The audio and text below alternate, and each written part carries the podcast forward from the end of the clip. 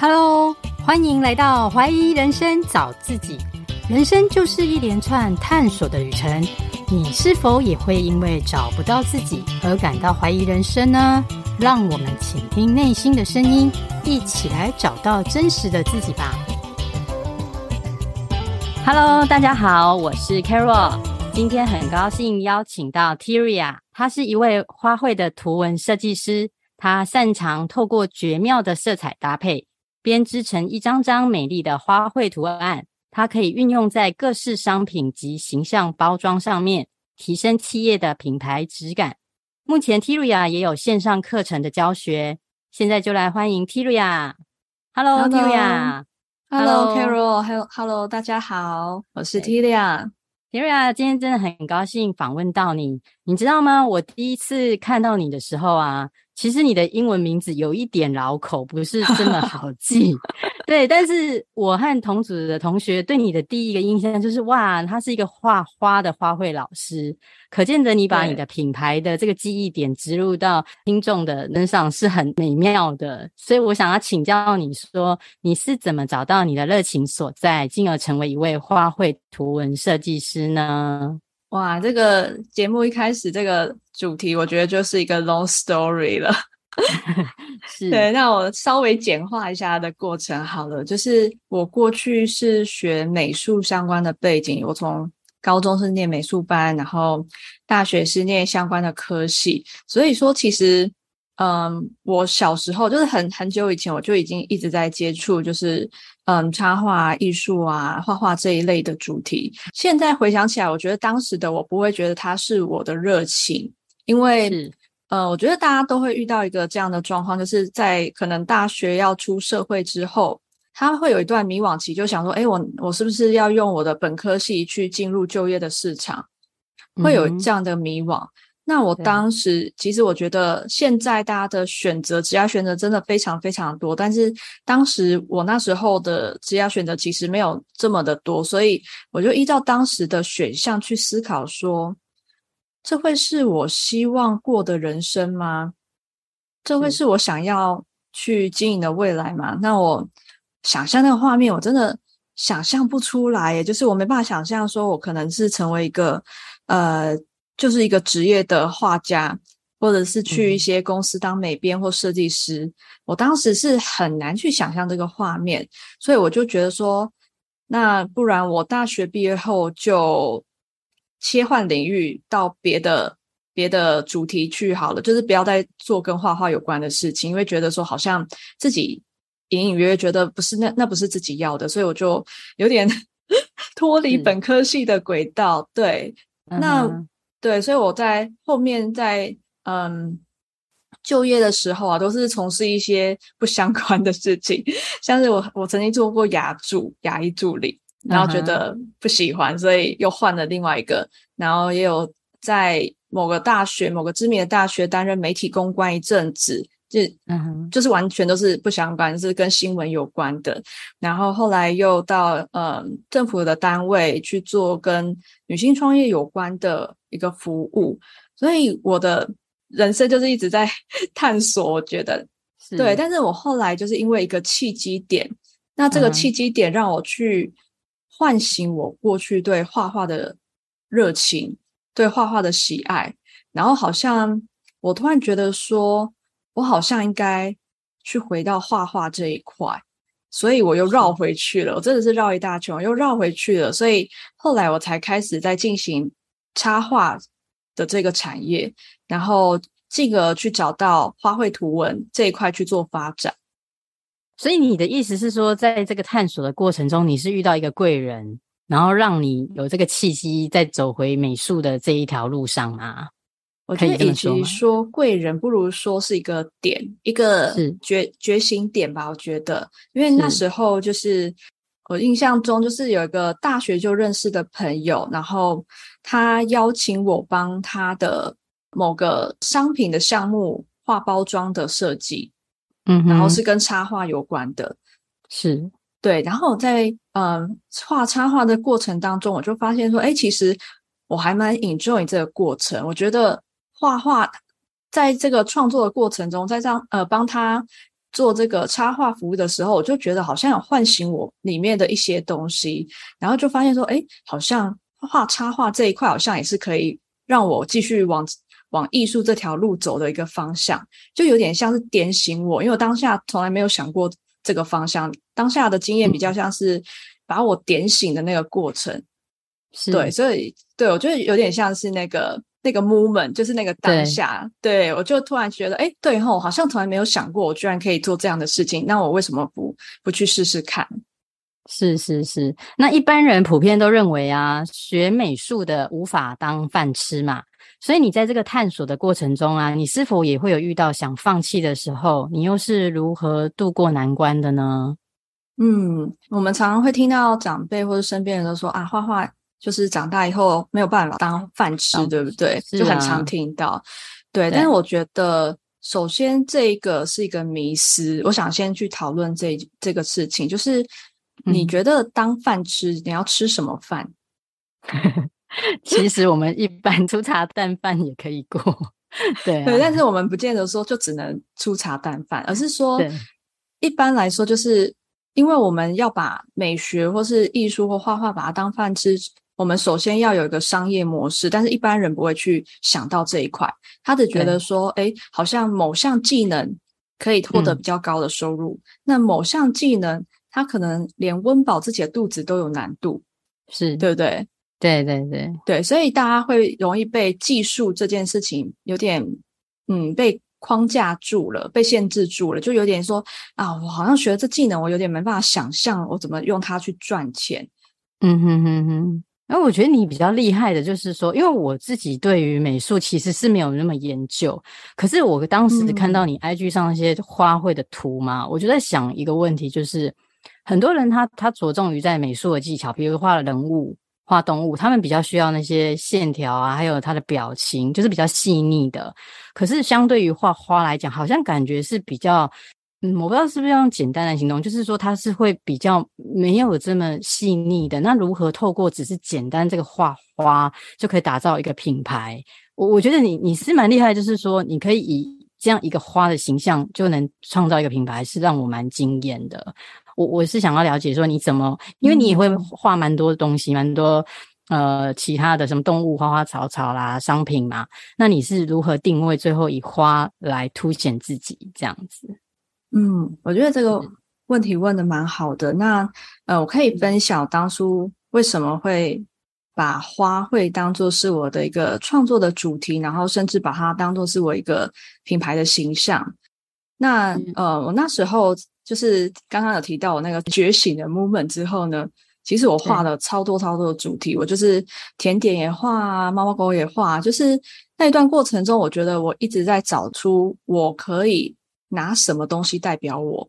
我也一直在去思考这件事情。嗯、是对，因为我在后面的时候，我有经历过一个，我觉得算是一个小失败的故事吧。嗯、就是我那时候因为朋友的介绍，然后有得到一个嗯接案的一个机会，然后是，但是对方在他不认识我的作品的重点是什么的前提下呢，很容易就会有一种被当工具人的感觉。嗯哼，对，就是啊，你好像会画画，然后你好像会做一些设计，那你是不是可以做什么什么？然后他可能就拿一些别人的图啊，当做去范例。那当下我就想到这件事，就是说，如果好像没有一个东西去代表我，我好像就很容易被别人当做是工具人。那我不是很喜欢这种这种体验，所以那次之后，我真的是下定决心说好，那我一定要找到一个可以去代表我的东西去发展。对，所以说我后面开始在探索，我到底可以找什么样的主题去代表我的时候呢，我就看了很多的创业有关的书籍，然后跟品牌有关的书籍。我后来找到一个法则，叫做黄金圈，不知道 Carol 有没有听过？就黄金圈法则。就是中间的那个坏是最重要的，对对，对，对，没错。我就开始一直在探索我的 why 到底是什么，是是是，对，然后就把它列了很多东西出来。后来我找到我的 why 就是美感这件事情，嗯哼嗯哼，对，觉得我很在乎某种特定的美感，然后我也很希望这个美感是可以很生活化的。所以我发现说，哎、嗯，其实我觉得会让我有共鸣的点，就是这个美感这件事情，我就把美感当做是我的 why。嗯哼，其实花花卉的应用真的是最广的。嗯、你看，我们的茶杯、窗帘、那个桌巾、衣服、皮包都可以应用，所以你就是找到你的画风了，可以这么说。应该说，就是 why 之后还要找到 how。才会到 what，对，对不对？它是往外的扩散的一个法则嘛。对对对，那所以说，那我那时候定位在美感这个 why 之后，我就想说，那到底什么东西可以代表美感？是，对，我就后来想来想去，看来看去，我发现说，哎，其实花是可以代表美感呢。就是花，不会有人说花怎么会那么丑，嗯、对不对？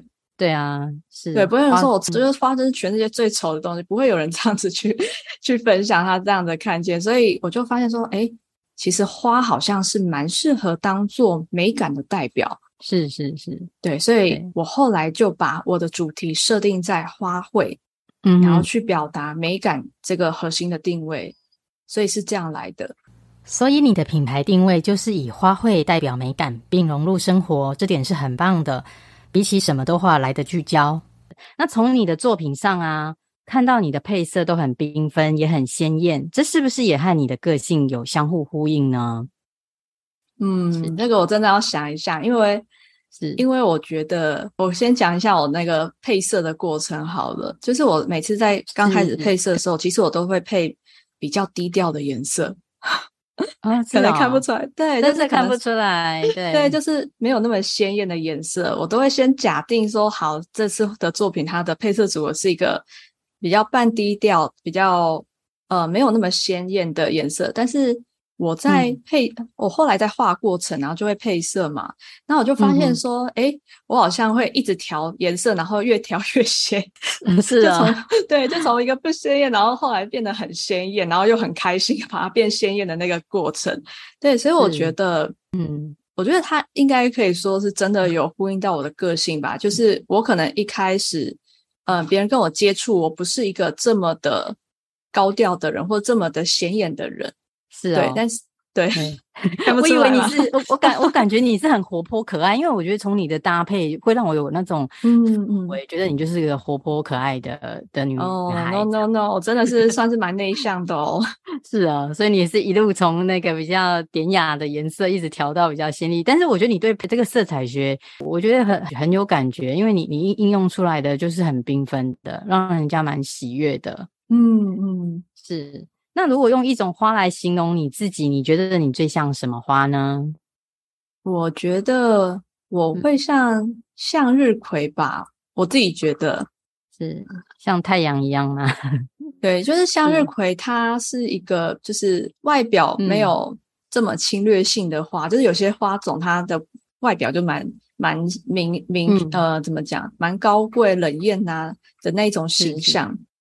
对，所以我觉得向日葵它相较是比较有亲和力感的一个花卉。对对，然后它同时它也向着阳光，然后它向着阳光的时候，对其实观众也会被它的那个吸收的那个光能去影响到，就是大家看到向日葵会觉得是一种很开心的事情。嗯嗯，它也蛮温暖的，给人家有一种很温暖陪伴的感觉。对对对，对，对，所以我觉得向日葵应该算是。我知道的花种里面最贴近我的形象吧，我自己是这样觉得。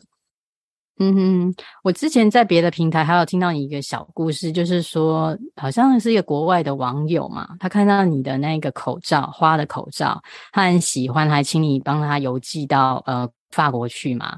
其实我听了，我觉得很感动啊。你你看你的商品啊，应用在一个这么小小的口罩，可能在国外运费都已经高过于那个产品价值好几倍了，但是他还是愿意这样来欣赏你的作品。我觉得你，我相信你也一定很感动。这样是不是？对呀、啊，所以我觉得你在做创作的过程中，一定也是很很感同身受啦。是因为我知道你今年已经离职了嘛，所以你。你才会说毅然决然来创业，打造自己美的事业。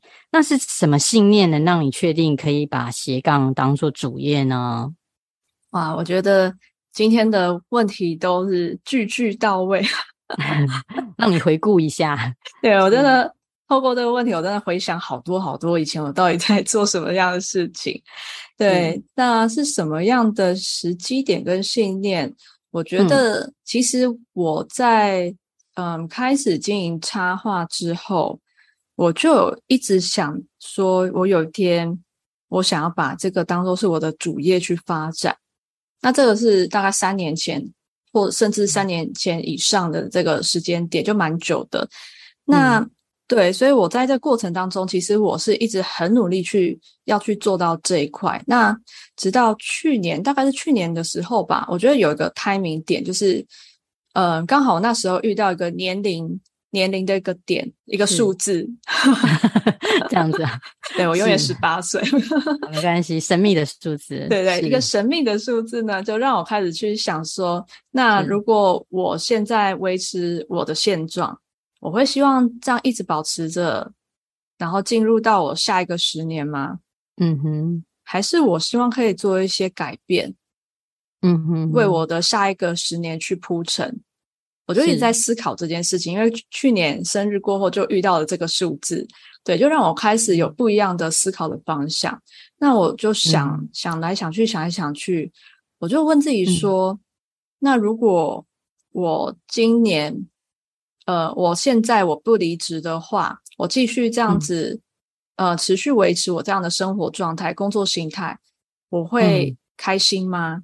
嗯、我后来想想，不对，我会后悔，我真的会后悔。就是如果我当时我当时没有做一个转变的这个选择的话，我觉得我后来去回想，我真的会超级超级后悔。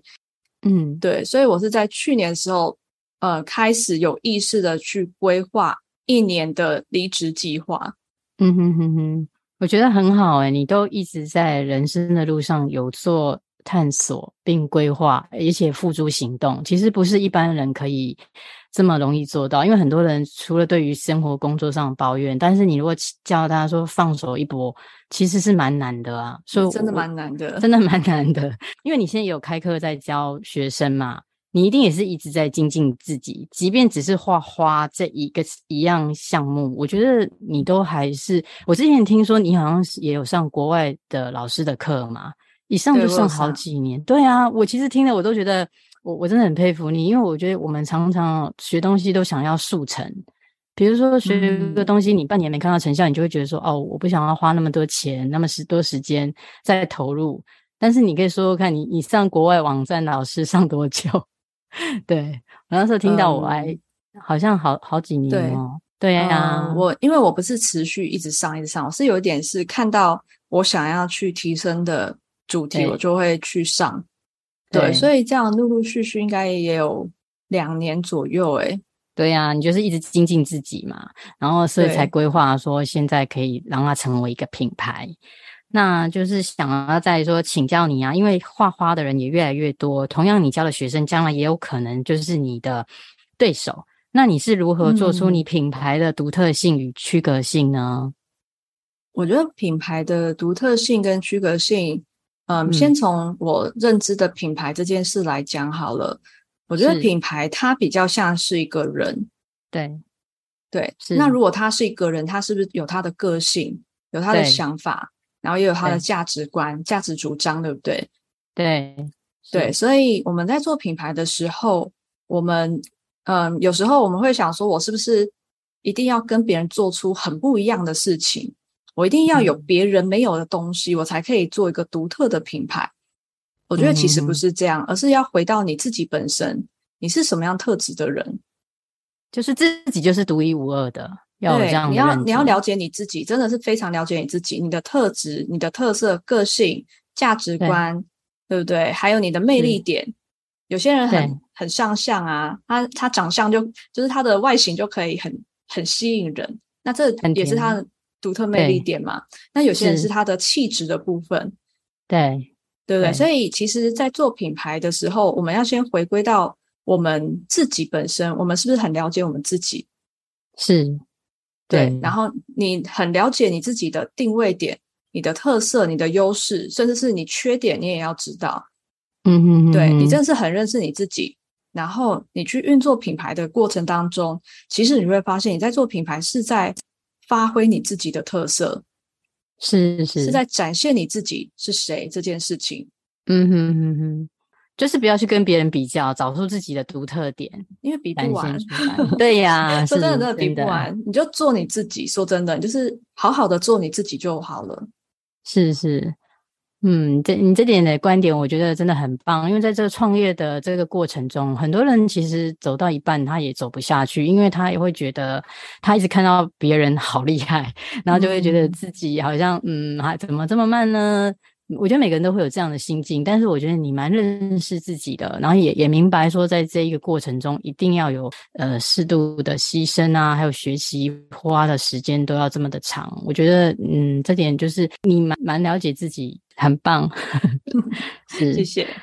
那也想要请教说，你现在在开那个线上的课程啊，也是教呃朋友画画嘛？那是适合什么样的学员，嗯、以及学生需要具备哪一些工具呢？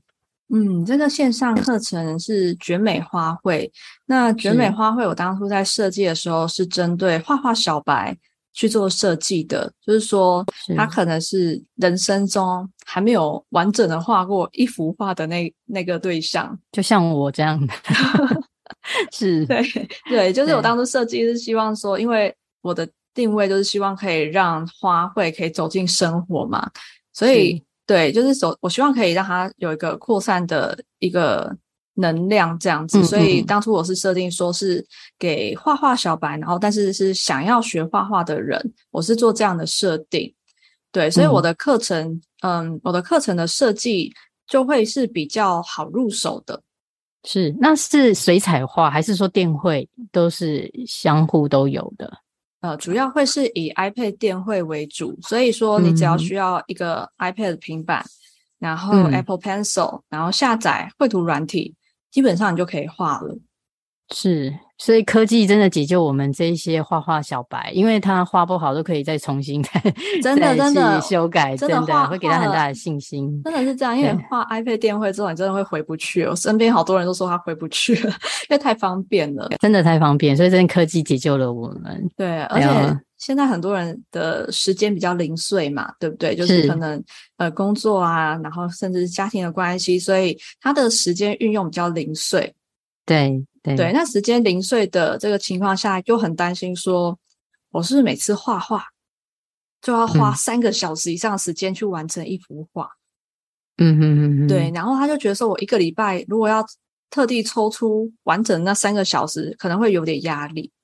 是，对对对。但是如果用 iPad 电绘的话，就比较可以打破这样的限制。他可能每天都花个十五分钟完成一个进度，嗯、对不对？然后第二天。花十五分钟完成第二个进度，然后他就可以这样慢慢累积、慢慢累积，去完成一幅作品了。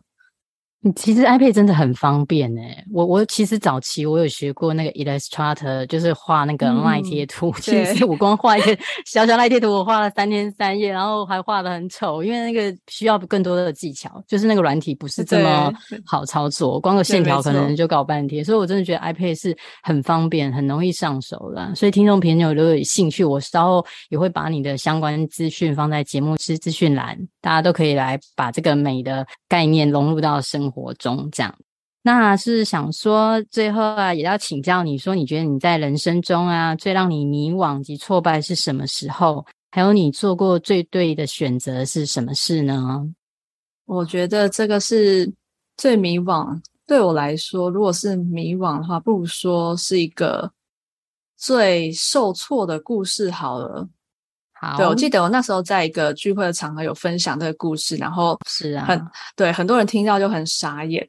对我，我其实真的听了觉得很傻眼。我觉得这个故事真的是很好的借鉴，可以想要请你来节目分享，也是很棒的。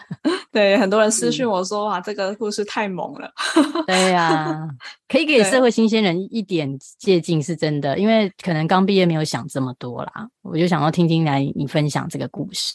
对，这个是一个超级小白的故事。对，那这个故事的时间发生点大概是我毕业后两年左右吧。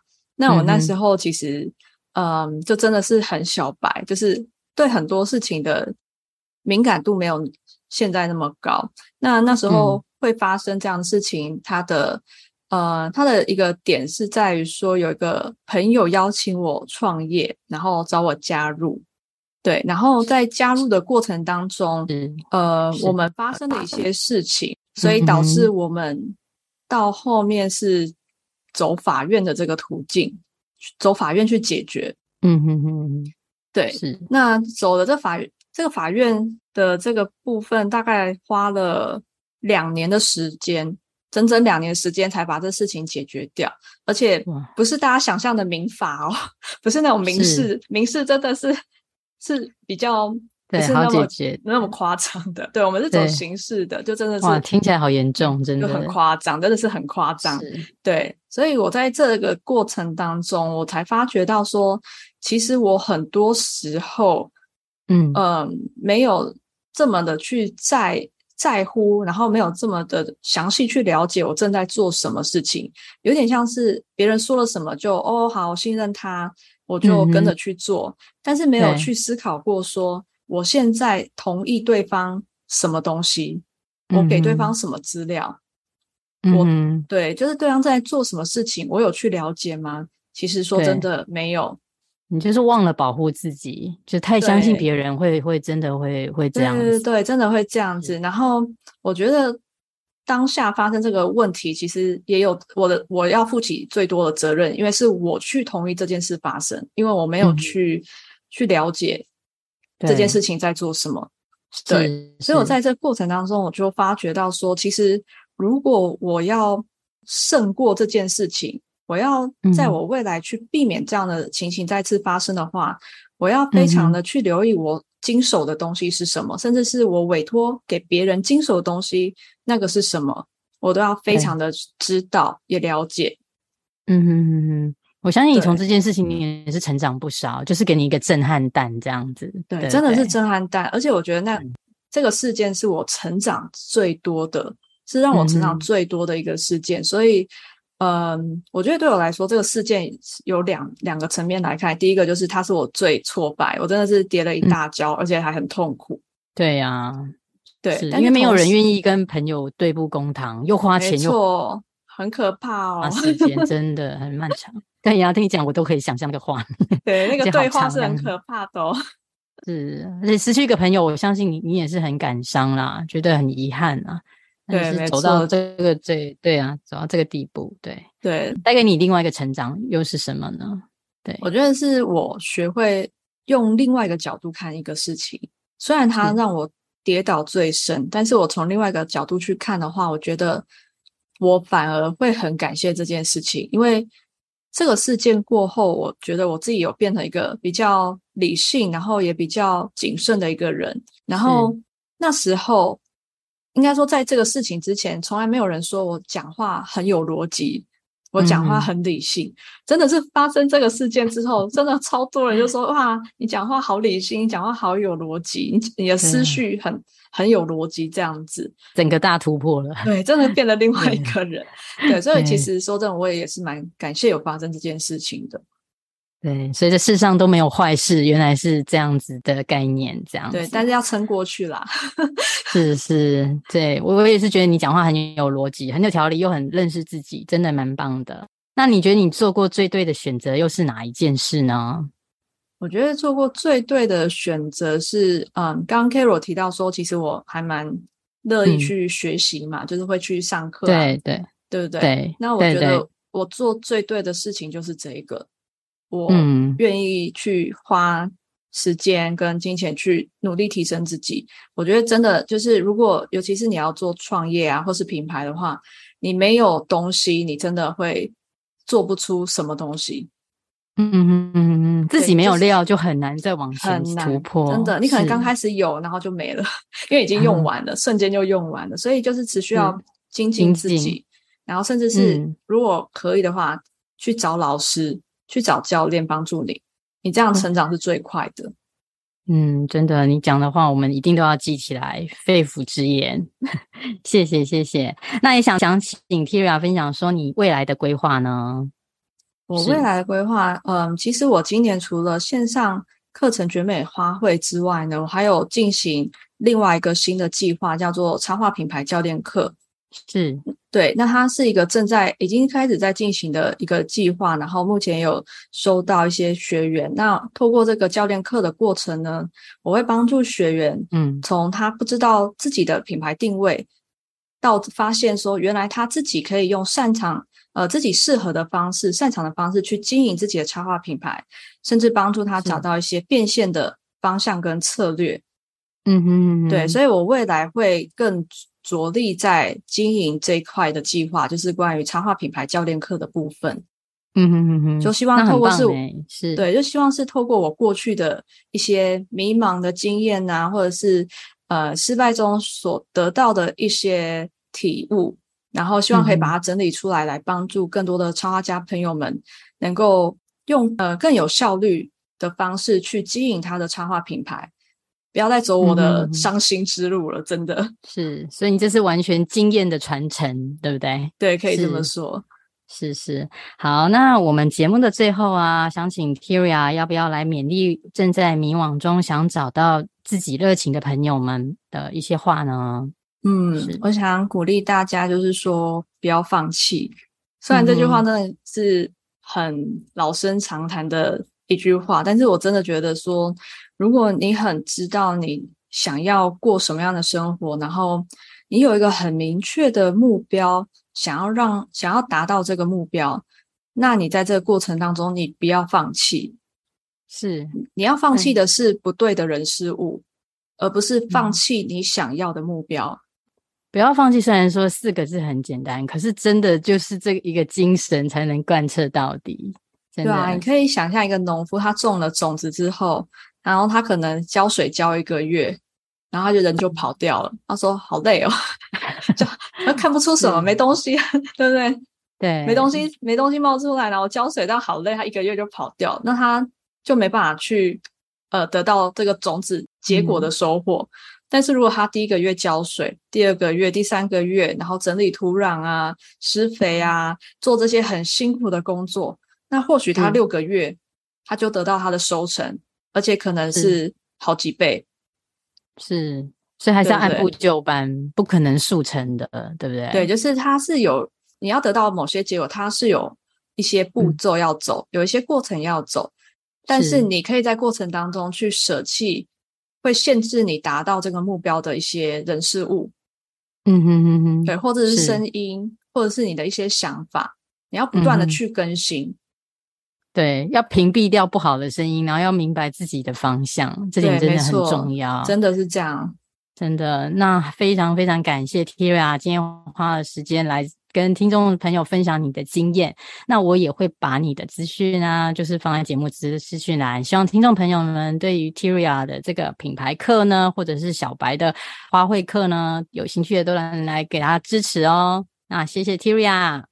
谢谢 Carol，谢谢大家，谢谢。谢谢，那我们节目就到此喽，拜拜，拜拜，拜拜，拜拜。今天这集节目我来做一下重点整理。我们可以从 Tiria 身上学到品牌思维与实践。他也和一般人一样哦，走过一段迷惘期。虽然在学校时学的是美术相关科系，但毕业后也是做了一些完全不相关的工作，例如雅科助理、行政人员等。但最后，因为帮朋友设计包装，进而发现了他对插画艺术的热情。而 Tiria 也持续的精进自己，甚至上国外老师线上课学画画，也上了教练课，进而打造他美学的事业。透过黄金圈法则的方式，Tiria 也找到了他品牌定位的核心，也就是将代表美感的花卉生活化。所以 Tiria 不只是艺术家，而是一位艺术创业家。他不会只局限在画画的技术，而是将艺术打造出商业模式，让美学与生活做结合，更普及的让大众接近花卉艺术。Tiria 也强调，所谓的品牌就是做独一无二的自己，不用和别人做比较，所以找到自己的定位非常重要。而 Tiria 也形容他虽然内向，但却像向日葵一样哦，带给人温暖。所以他近期的作品啊。色彩也都是比较缤纷鲜明的。他也分享了他刚毕业时与同学创业，因为过于信任朋友而忽略了保护自己，没有去了解他们合作的细节以及授权文件的重要性，导致最后和朋友上法院历经诉讼长达两年，虽然身心非常煎熬，但也从中获取了宝贵的经验，让他现在大转变，成为一个条理分明而且有逻辑的人哦。同时，他也感谢他自己。做过最对的事，就是不断地学习，不断地精进自己，才能让他有底气的创业。最后，Tyria 也送给大家四个字：不要放弃。只要你目标明确，不要放弃你想过的生活，而是要放弃不对的人事物。目前，Tyria 有开线上课程，有适合画画的小白，用 iPad 就可画出绝美花卉的课哦，也有插画品牌教练课。协助你找到品牌定位以及变现策略的商业模式。所以，听众朋友们，若对花卉的课程有兴趣的，请参考节目资讯栏，也请大家一起来支持 Terry 哦。我的节目会固定在每周二晚上上架。若您喜欢我的节目，欢迎到 Apple Podcast。或 iTunes 订阅并点评哦，您宝贵的意见就是我持续的动力。若想与我交流来解锁人生的，欢迎加入我的 Line 或 Line 社群，相关资讯请到节目资讯栏。谢谢收听，我们下周见哦。